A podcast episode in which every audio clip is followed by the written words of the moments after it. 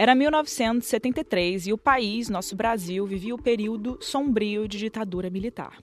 Sequestros eram uma realidade apenas para crimes políticos, não era algo muito comum naquela época, era raro. Até que o menino Carlinhos, de apenas 10 anos, foi levado de dentro da sua própria casa em um mistério que se tornou um dos casos mais emblemáticos do Brasil. Aqui é a Erika Miranda e esse é mais um episódio do Casos Reais.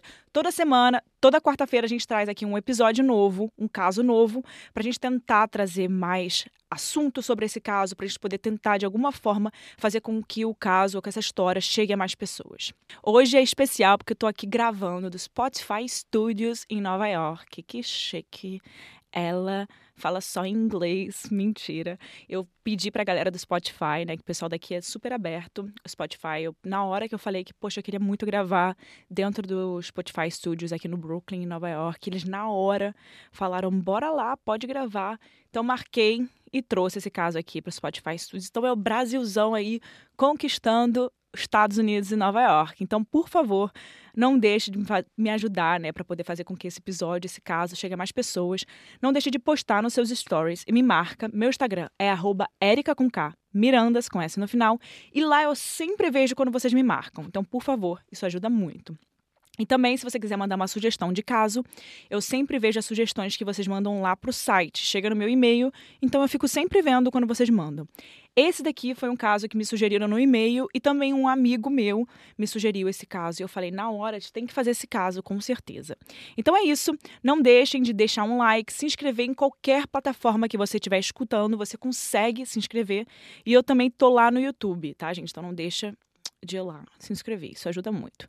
Então vamos parar de papo e vamos pro caso do menino Carlinhos.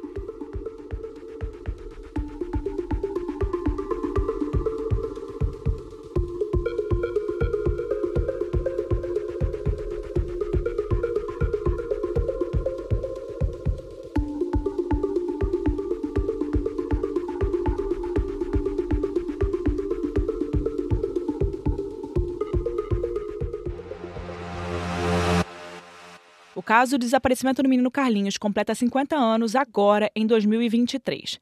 Mas essa não é apenas a história de um sequestro que nunca foi solucionado.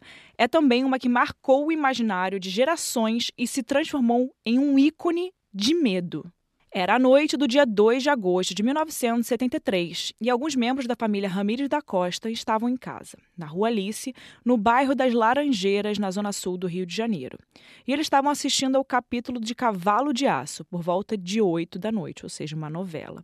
Eu conheço bem esse bairro aí em Laranjeiras porque eu sou do Rio de Janeiro, então eu sei exatamente onde é a Rua Alice. Essa região ali fica perto da Cal, que é um, uma oficina de teatro, é onde muitos atores se formam no Rio de Janeiro. Enfim, só um parêntese, porque eu sou carioca e eu tinha que falar isso. De repente, as luzes da casa se apagam e a família foi checar o que, que era aquilo. E quando eles perceberam, vendo pela janela, que apenas a casa deles tinha ficado, tinha ficado sem luz.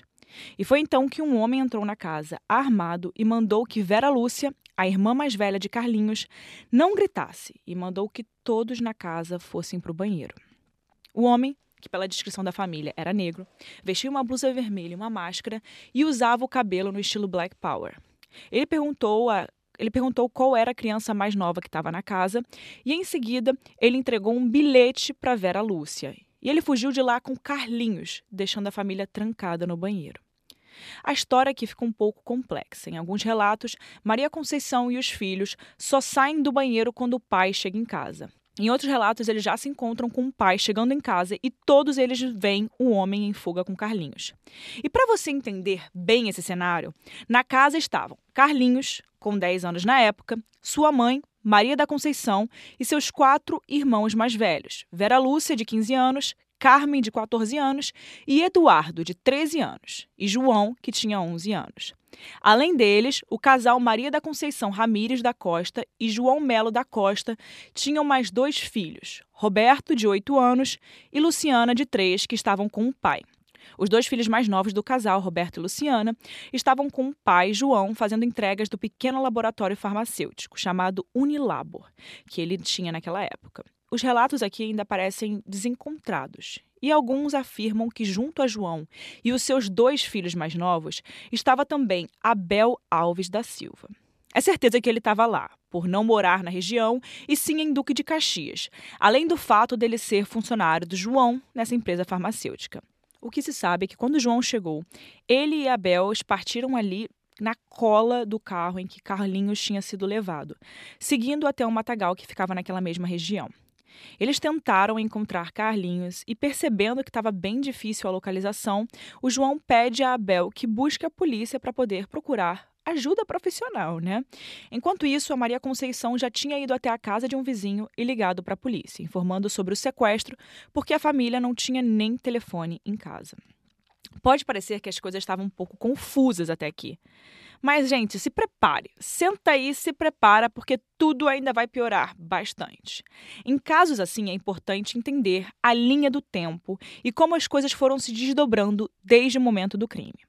Quando o Abel foi atrás da polícia e informou lá que o menino tinha sido sequestrado e que ele também viu que eles tinham embarcado num táxi Volkswagen vermelho, que estava parado perto da casa de Carlinhos e que seguiram esse carro até o Matagal onde eles acabaram perdendo os dois. A família de Carlinhos, que presenciou o ataque, disse que não viu o carro parado lá por perto, mas se estavam realmente presos no banheiro, essa é uma questão que seria difícil que eles confirmassem. A polícia mandou que eles chamassem os bombeiros, que seria o ideal para busca no matagal. Aqui vale a gente falar uma coisa, né? Certo, chamar os bombeiros se uma criança estivesse perdida. Ok, perdida sim. Ah, fulano se perdeu lá, chama o bombeiro, entrou aí nesse lugar que não consegue acessar. Alguém precisa ir lá para acessar. Mas a polícia mandar apenas os bombeiros quando foi falado em algo pior do que apenas uma criança ter perdida, que é um sequestro, qual é o sentido nisso, sabe? Porque aquilo ali a gente já sabia que poderia ser um crime. Enfim, quando os bombeiros chegaram, as buscas foram iniciadas no matagal. E além de tudo isso chamar a atenção das pessoas da vizinhança, não demorou para que jornalistas estivessem em todos os cantos, né, gente? Investigando e perguntando às pessoas o que estava rolando. Antes das 10 da noite, todos os veículos de imprensa já haviam noticiado aquele sequestro. E foi só depois dessa comoção estar em andamento que a polícia resolveu ali se mobilizar e ir para o local. As buscas no matagal permaneceram até o começo da madrugada e foram retomadas pela manhã. Nesse ponto, a gente precisa lembrar que o sequestro de uma criança, nessas circunstâncias, era uma novidade para a polícia naquela época, que não estava acostumada a tratar de casos como esse. Mas não dá para deixar de ignorar o fato da polícia ter sido a última a chegar ao local, né, gente? E não se engane, esse não é o primeiro questionamento que a gente vai fazer sobre o que aconteceu. Essa altura, quando a polícia chegou, as cenas do crime já estavam bem contaminadas. A gente já escutou isso em vários outros episódios, né? E principalmente quando a polícia é a última a chegar e ninguém protege a cena do crime. É óbvio que as pessoas, jornalistas, é, é fogo, gente, mas vão contaminar a cena. Não apenas a casa já tinha recebido várias pessoas de fora, da comunidade, jornalistas, como Matagal também já tinha recebido várias e várias pessoas investigando e buscando por Carlinhos por elas mesmas. Como eu falei, um bilhete foi entregue para a irmã mais velha de Carlinhos, Vera Lúcia, no momento que aconteceu o sequestro. Esse bilhete passou na mão de Deus e o mundo naquela mesma noite e estampou a capa do jornal O Globo. O caso de Carlinhos, então, noticiado na rádio, TV e jornais, ganhou uma proporção nacional, com todo o Brasil acompanhando o desenrolar do caso. E é exatamente aí que mora um dos principais problemas desse caso, porque se tratando de um sequestro, não apenas o tempo e a agilidade são importantes, mas também o sigilo. O bilhete que foi deixado com Vera Lúcia falava sobre o resgate de Carlinhos, e eles estavam exigindo uma quantia de 100 mil cruzeiros. Nos dias de hoje é importante a gente ter uma noção da quantia que isso representava naquela época, porque a família de Carlinhos não era rica e esse valor eles não tinham. Transformando a quantia para reais hoje, a soma até o ano de 2017 é de cerca de 390 mil reais. E com as oscilações da moeda, o valor com certeza é hoje de quase meio milhão de reais. Ou seja, é muito dinheiro que estava sendo pedido para uma família que não era uma família rica. O bilhete ainda falava as condições e o local em que o dinheiro deveria ser deixado. Eu vou reproduzir aqui o texto para vocês entenderem o que, o que eles escreveram. Abre aspas. Avisa você que a criança está em nosso poder e só entregaremos após ser pago o resgate de 100 mil cruzeiros. Essa importância deverá ser em pequeno volume e metido dentro de uma bolsa e deverá ser depositado em cima de uma caixa de cimento que fica situada na Rua Alice, cruzando com a Rua Dr. Júlio Ottoni junto a duas placas, no dia 4 de 8 de 1973, às duas horas. Digo duas horas do dia 4. E lembre-se de que qualquer reação, a vítima será liquidada. Observação: depois de ser feito esse depósito, deverão seguir em direção ao Rio Comprido, e esta carta deverá ser devolvida no ato. Fecha aspas. Algumas coisas precisam ser destacadas sobre esse bilhete. Primeiro, ele não tinha pontuação adequadas, né? Então a pessoa escreveu de forma errada. Tinham erros ortográficos e, ao mesmo tempo, mostrava uma precisão e conhecimento da região em que Carlinhos morava. O local não era distante da casa que ele vivia, e ainda por cima são especificações que, se for alguém que não conhece aquela região, não saberia indicar como por exemplo a questão da localização da caixa de cimento, as placas dos itinerários que ficavam por lá e também o pedido para que quem for deixar o dinheiro deverá seguir na direção para o Rio Comprido. Não havia informações sobre como, onde ou quando Carlinhos seria devolvido depois da entrega do resgate. Outro ponto que a gente já adiantou é que a família não tinha esse valor também, né? Para poder entregar dali a dois dias. Mas, como a gente também falou, o caso ganhou proporções nacionais. E além de uma linha telefônica ser exclusivamente cedida para poder tratar desse caso. Então, a comunidade se uniu para arrecadar o dinheiro do resgate. As informações sobre o valor arrecadado pela família para os resgates variam, mas ele ultrapassou e muito a quantia que foi pedida pelo sequestrador. Estima-se que a quantia arrecadada pode ser cerca de 300 mil cruzeiros. Isso mesmo, gente, o triplo do valor que foi pedido. Isso é muito legal de ver, né? Assim, o quanto que a, as pessoas se mobilizaram de fato para poder ajudar a solucionar esse caso, para poder ajudar o Carlinhos a voltar. Isso, isso é muito legal de ver que existem pessoas boas por aí. Eu acredito muito nisso, gente. Eu acredito muito, eu acho que todo mundo tem que acreditar, sabe? Porque é assim que a gente faz o bem, é assim que a gente consegue ver o bem nas pessoas. Porque se a gente só fica vendo o lado ruim, a gente nunca vai por exemplo, ah, a Erika só fala de casos criminais, mas eu vejo o lado bom das pessoas. Tem vários casos aqui que, olha só, que, que coisas legais, sabe? Enfim. O triplo do valor solicitado. E quer saber algo assustador? Ninguém faz ideia de para onde é que foi todo esse dinheiro. E outra coisa, gente.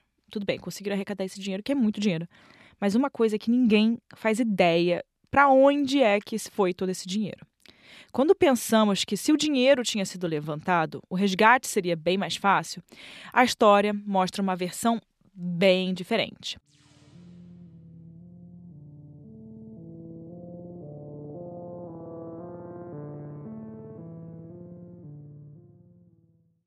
Na madrugada do dia 4 de agosto, por volta das duas horas, João fez exatamente o que foi pedido. Ele colocou a bolsa na caixa de concreto que tinha na verdade, apenas algumas notas de dinheiro por cima de um monte de papel picado.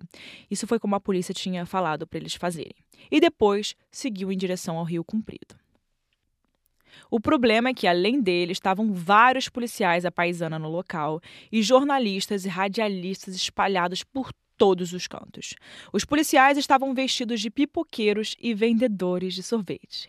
Chega a ser surreal, né, gente? E também a cena virou um verdadeiro circo, você parando para pensar. E principalmente pra gente que não viveu essa época, por exemplo, eu não, eu não conheço esse caso, assim, eu não vivi esse caso. Então eu só escuto o que me falaram. Então realmente essa cena virou um, um circo. Imagina, eu acho que todo mundo, todo brasileiro que viveu nessa época lembra desse caso. E eu gosto de ficar ouvindo esses detalhes porque me faz pensar em como realmente esse caso foi quando ele aconteceu. Enfim, é muito surreal o que estava acontecendo e parece bem absurdo escutar que, além da presença dos civis, o que estaria um pipoqueiro e um. O que, estaria fazendo um pipoqueiro e um vendedor de sorvete às duas horas da madrugada na rua, gente? Não faz, um, não faz um sentido, né?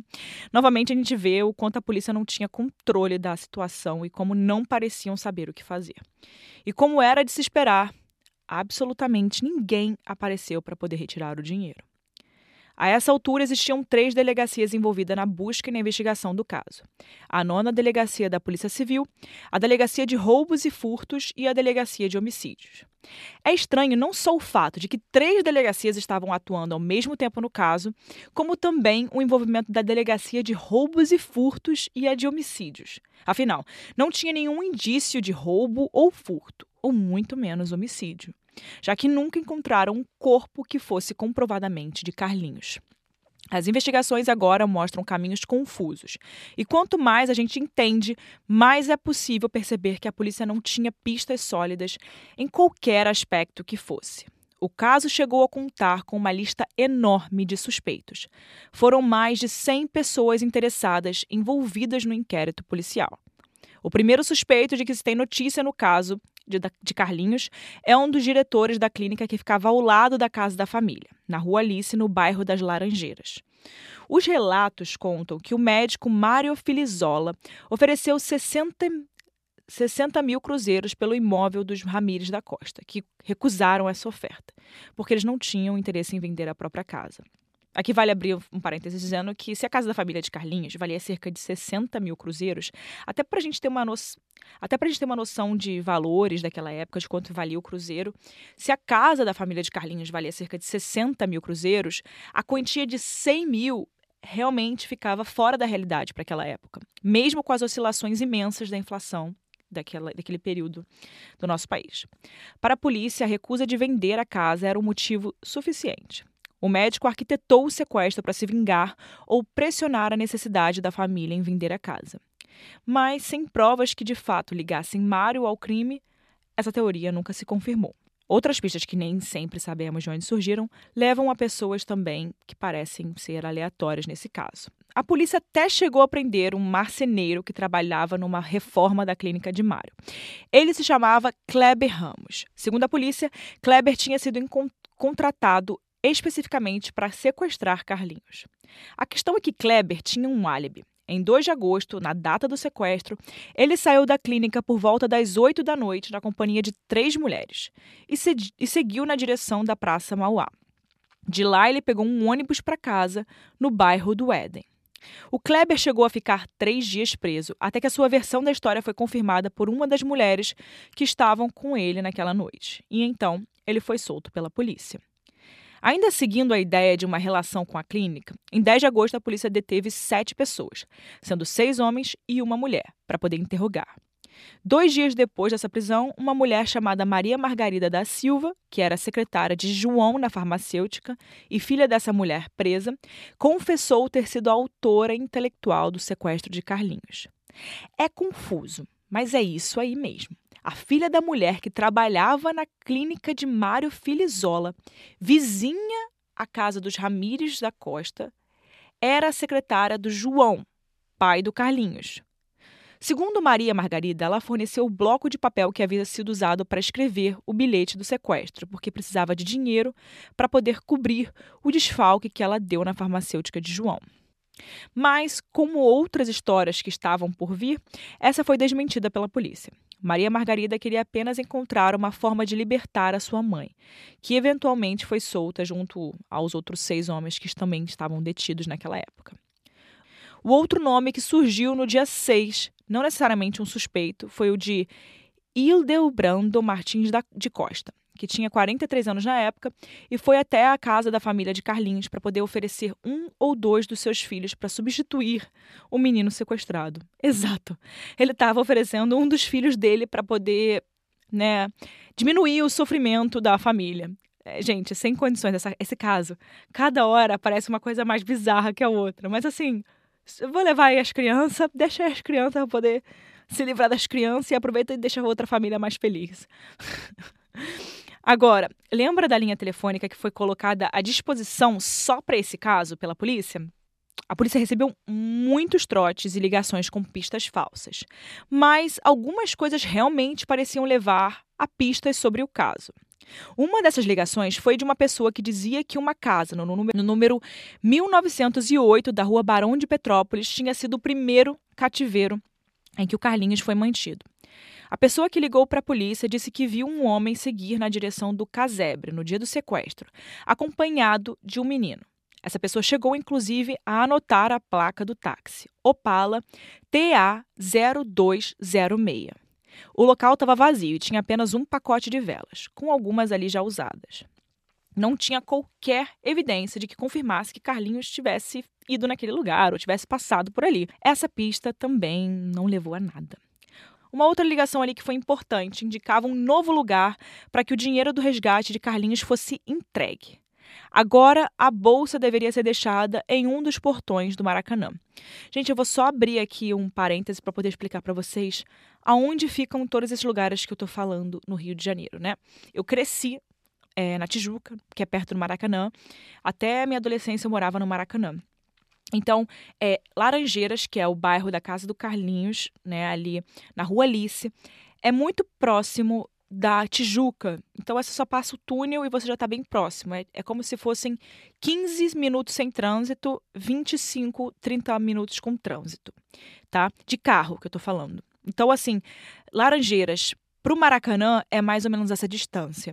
E aí também tem o Rio Comprido. O Rio Comprido é caminho até Laranjeiras. Então você passa, é uma rota.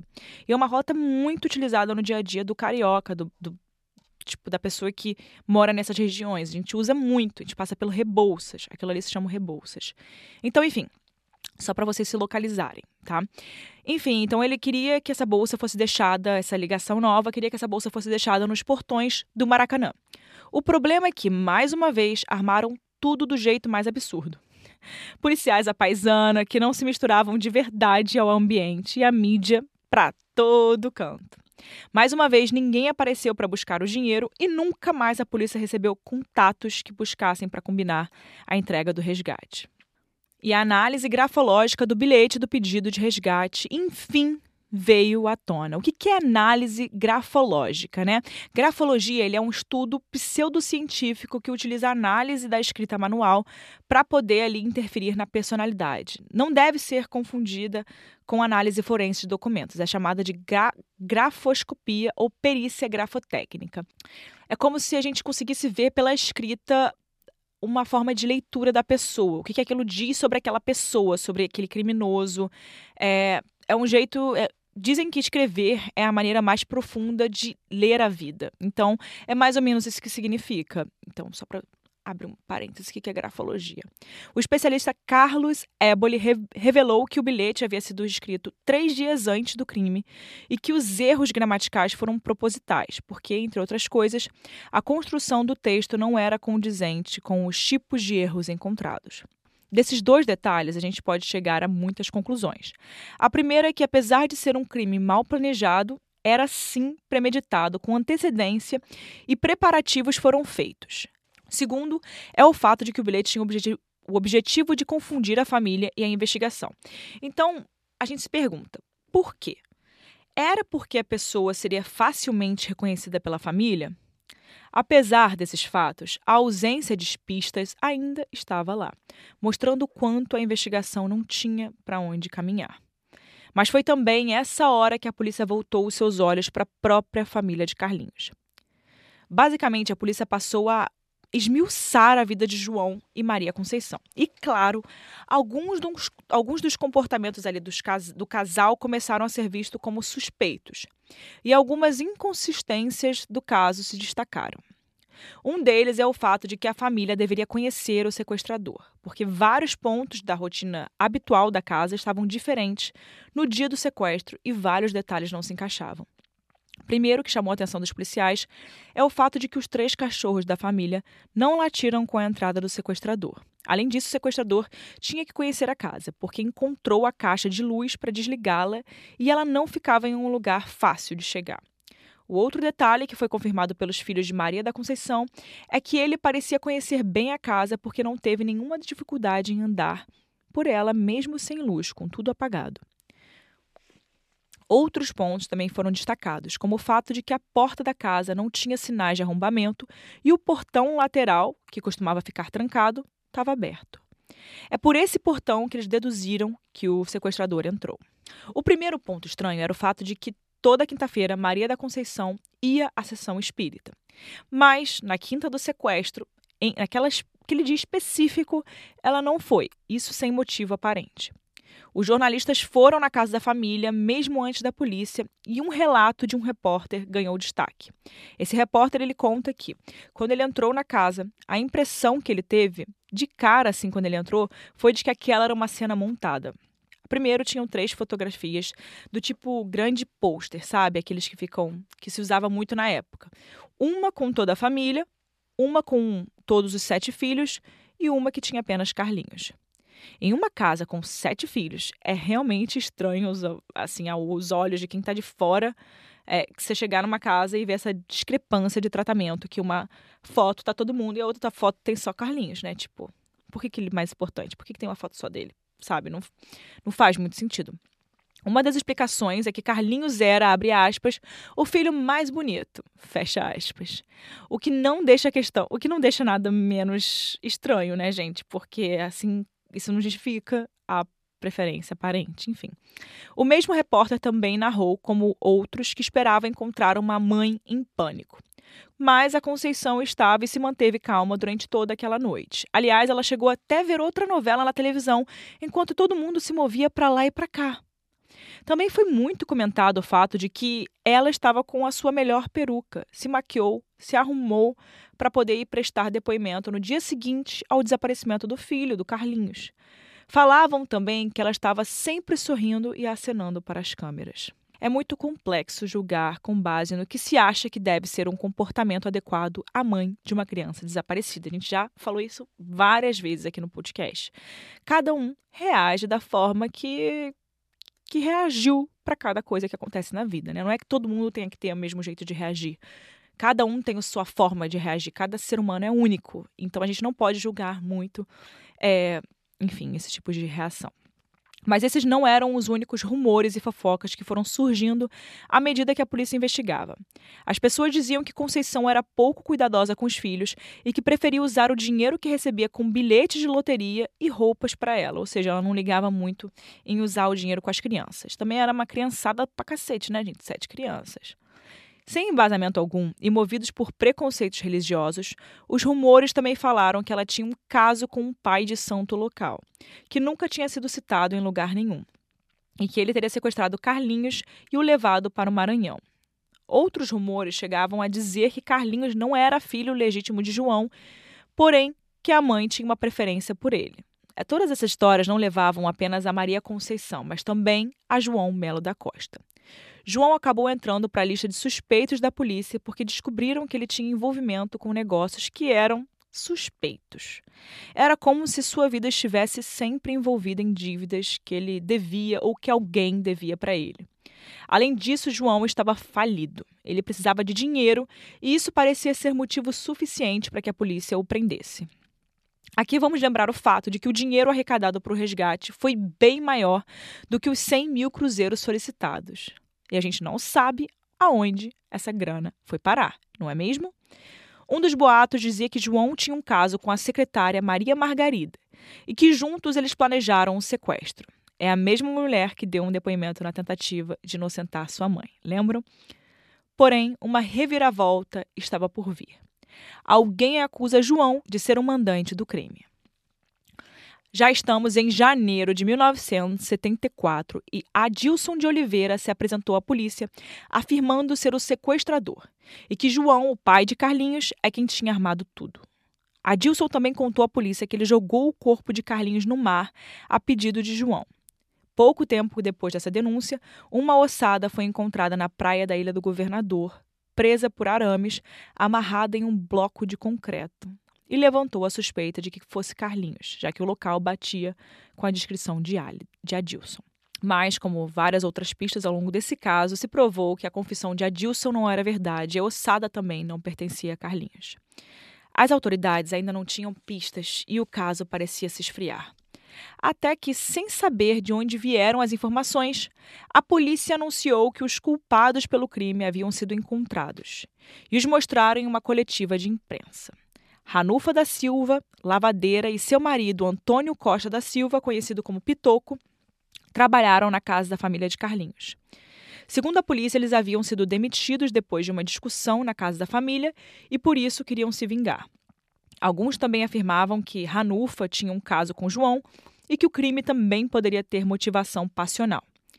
Na primeira coletiva de imprensa que a polícia os apresentou como culpados, não foi permitido que os jornalistas fizessem perguntas. Um tempo depois, a polícia anunciou à imprensa que iria revelar que o Carlinhos havia sido mantido durante todo o tempo que ele esteve vivo e marcou no local às 8 da manhã.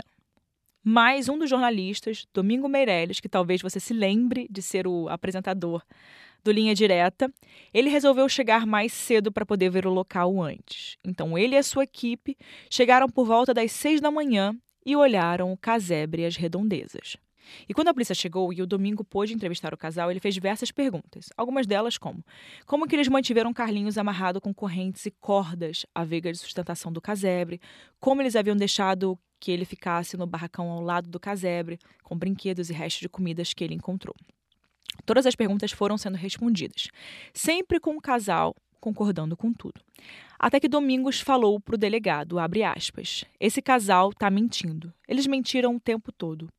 Não existe coluna, não existem cordas ou correntes, nem restos de comida. Não tem nenhum brinquedo e muito menos esse barraco do lado do casebre. Eu estou satisfeito. Agora, se os colegas quiserem continuar com a história, o problema é deles. Fecha aspas. Esse momento foi decisivo para Hanufa e Pitou, que ambos vinham sendo torturados pela polícia há tempos e foram obrigados a confessar o crime.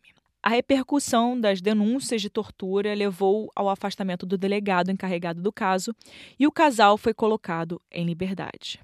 O caso esfriou e, durante alguns anos, a polícia ficou ali estagnada. Foi apenas em 1977 que a visibilidade do caso do Carlinhos voltou ao foco, com uma matéria publicada no jornal O Globo que trazia informações reveladas pelo investigador particular, Bechara Jarki. Jalki, não sei se eu falei certo. Em maio de 77, a matéria revelava que o pai de Carlinhos havia forjado o sequestro do filho, justamente para poder conseguir dinheiro para poder cobrir suas dívidas e falência. De acordo com as informações que Bechara reuniu, Carlinhos foi levado para Campos dos Goitacazes no carro do próprio pai, que era um Fusca azul. Depois dessa matéria, o delegado Gomes Sobrinho, titular da Delegacia de Roubos e Furtos, abriu um inquérito policial. É, você não entendeu errado. Três delegacias da polícia estavam investigando o caso há quatro anos e nenhum inquérito policial foi aberto. É algo muito estranho pensar que nível de organização existia e quantas informações não devem ter se perdido nesse caminho. E também quantas coisas não foram documentadas e não se desencontraram esse tempo todo. Nessa época, João e Conceição já estavam separados e Vera Lúcia, a filha mais velha do casal, foi à polícia dizer que na noite do crime reconheceu Silvio Pereira, que trabalhava para o seu pai, como sendo o sequestrador. Vera Lúcia disse que o reconheceu pelo olhar e que ele também tinha um cheiro característico de produtos químicos do laboratório. Ela também disse que contou isso ao seu pai naquela época e que ele a proibiu de contar isso porque, do contrário, ele seria preso.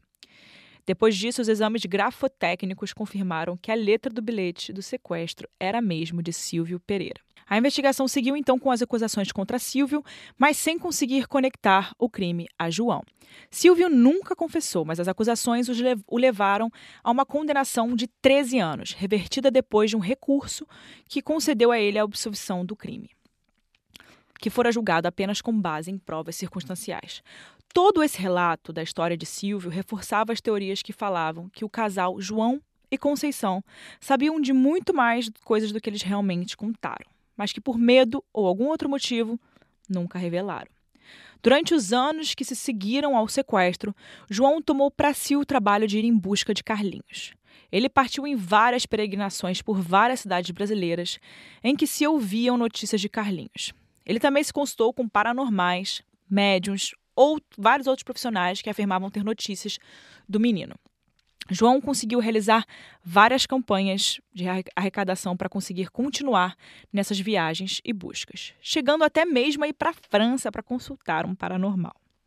As buscas nunca resultaram em nada, mas ao longo do tempo, vários meninos, adolescentes e homens surgiram afirmando serem Carlinhos. Com o tempo, processos de reconhecimento de maternidade chegaram para Conceição, que conta com a ajuda de um advogado para poder ajudá-la né, gratuitamente nesses processos mas nenhum deles, com exames de DNA, foi confirmado como sendo Carlinhos. mas com um deles, Maria Conceição se manteve em contato desde que conheceu.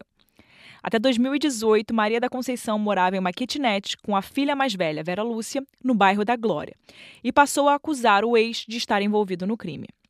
Já João, aos 92 anos, morava no Andaraí, zona norte do Rio, com a atual esposa. Eu não encontrei registros das pesquisas para depois desse ano. Esse continua sendo um dos casos mais misteriosos do cenário do crime brasileiro. Não existem evidências, suspeitos ligados a provas, cativeiro, corpo, indícios reais de absolutamente nada. Então aqui chegou na hora que vocês amam e vocês adoram saber, que é a hora da minha opinião. Antes de tudo, eu quero muito que você dê a sua opinião, então vai aí no Spotify aqui embaixo, você consegue dar a sua opinião sobre esse caso, ou também se você estiver no YouTube, você consegue dar a sua opinião. A minha opinião é bem clara. Eu acho que a polícia. Eu sou muito simples, né, gente? Eu adoro trazer aqui os casos e ser bem simples. Trazer uma visão bem prática das coisas. Eu sou prática. Eu acho que nesse caso a polícia errou muito, errou assim excessivamente. Foram falhas atrás de falhas. E com isso trouxeram um caso sem solução. E naquela época ainda, eu acho que tinha essa concepção de que se não há corpo, não há crime. Então eu acho que essa época as pessoas ainda achavam que isso era normal né? Ah, beleza, não tem corpo, então não tem como a gente encontrar nada, não tem como a gente ir atrás de nada. Sendo que a gente já sabe que isso não é verdade. O caso do, da Elisa Samúdio, do Bruno, foi um exemplo muito bom, eu acho que trouxe isso para todo mundo. Quando a gente fala sobre esse assunto, todo mundo sempre usa esse caso como um dos principais casos quando a gente fala de que, beleza, não tem corpo, mas a gente pode resolver esse crime assim mesmo. Enfim, o erro foi brutal e a gente tem muitos casos aí que a gente pode trazer é, que a polícia errou, que a mídia também se meteu quando não deveria se meter. O caso da Eloá é um caso que a mídia se meteu muito e esse caso também me lembra é um pouco em algumas partes o caso da Eloá. Nessa parte aí de na, na, quando eles ofereciam, quando eles iam encontrar com a pessoa que estava sequestrando. Eu também acho muito estranho, muito, muito, muito estranho esse dinheiro nunca ter aparecido. Beleza, isso pode até ser uma evidência para o crime. Tipo, tá bom, cadê. Vocês juntaram essa vaquinha, que naquela época não tinha nem site para vaquinha, então era uma coisa muito mais arcaica. Vocês juntaram essa vaquinha e tá bom, o que vocês fizeram com esse dinheiro? Cadê esse dinheiro? Né? Isso, tipo, pode ser uma bela de uma motivação. Já será que já não tinham pensado nisso antes?